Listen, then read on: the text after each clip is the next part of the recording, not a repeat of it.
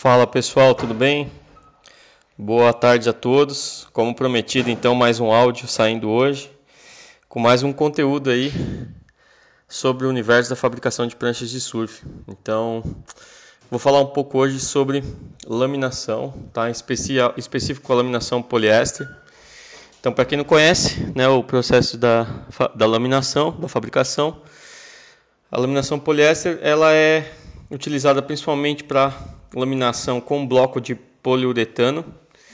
É usado resina cristal poliéster para laminação, uma resina bem transparente, com algumas propriedades físicas né, de resistência, resistência a impacto, torção, é, que são específicas para fabricação de pranchas de surf. Então não é qualquer resina que você pode usar, né, como muita gente pensa.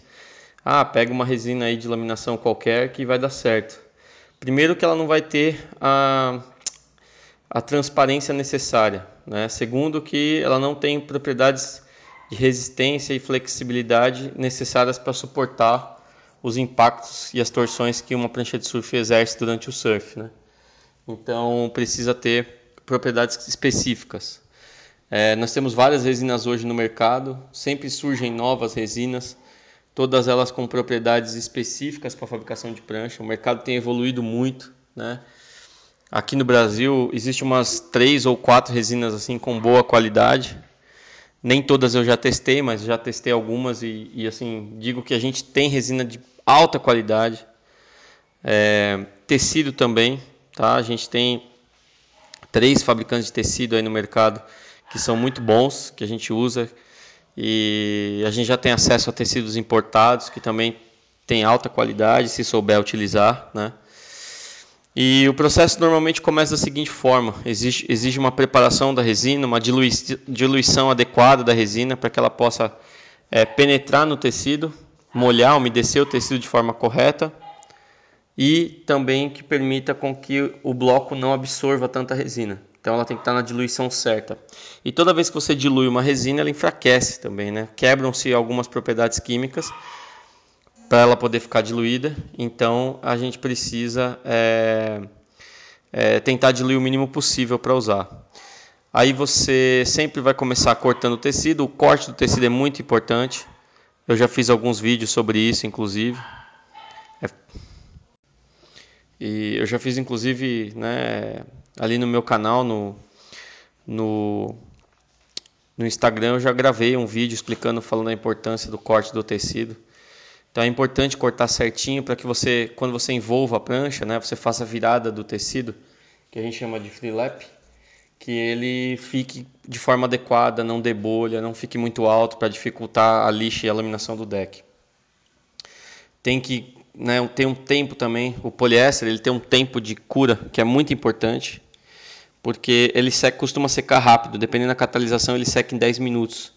Então você precisa laminar numa tal velocidade, numa técnica específica, para que não corra o risco de dar gel, né? a resina começar a endurecer no meio do caminho, quando você está virando borda.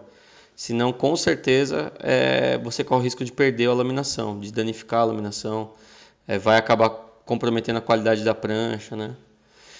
Então tem que regular muito certinho o tempo de catalisação, porque se você colocar muito pouco catalisador, muito pouco tempo, né, para você ganhar, acabar ganhando tempo na laminação, você pode correr o risco do bloco ficar absorvendo resina, começar a dar bolha, a prancha ficar pesada, né? E se você fizer muito rápido e não tiver habilidade suficiente, pode acontecer de dar gel no meio do caminho. Então, existe uma forma de fazer isso, uma técnica, né, que é bem importante para que dê certo.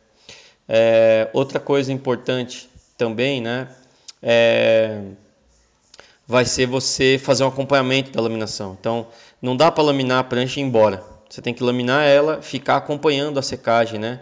Que é um, um tempinho que a gente chama de manutenção do glass.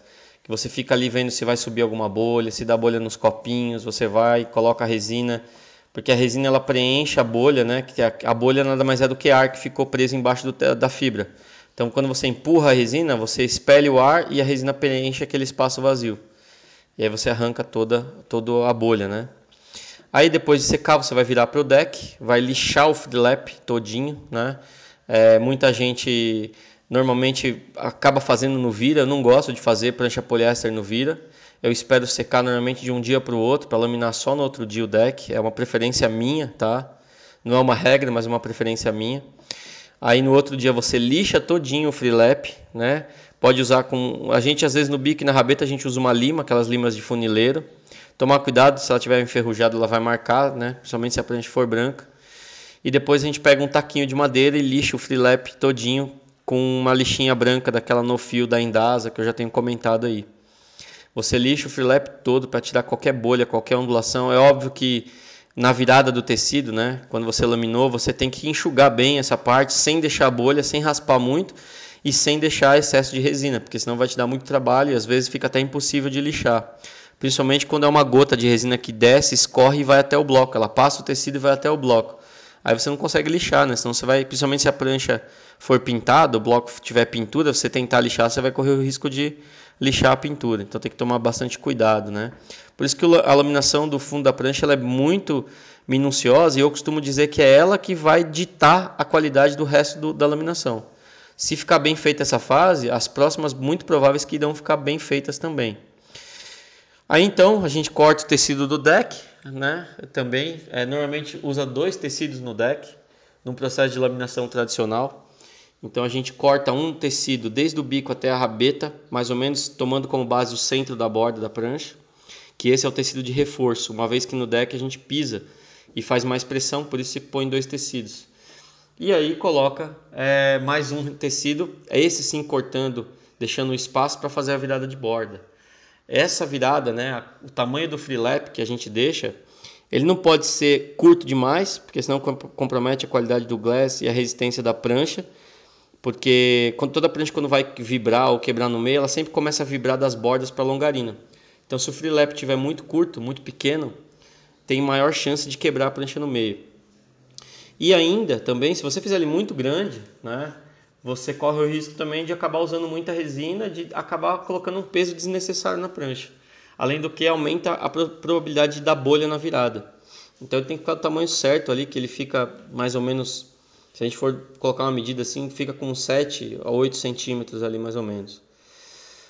E então você vai com a mesma técnica, vai laminar o deck. É óbvio que tem que tomar mais cuidado, porque são dois tecidos para molhar. Então esses dois tecidos eles você tem que tomar mais, mais cuidado, às vezes precisa diluir um pouco mais a resina para fazer ela penetrar os dois tecidos, para molhar toda a prancha, não ficar bolha, né? E ter a qualidade do glass.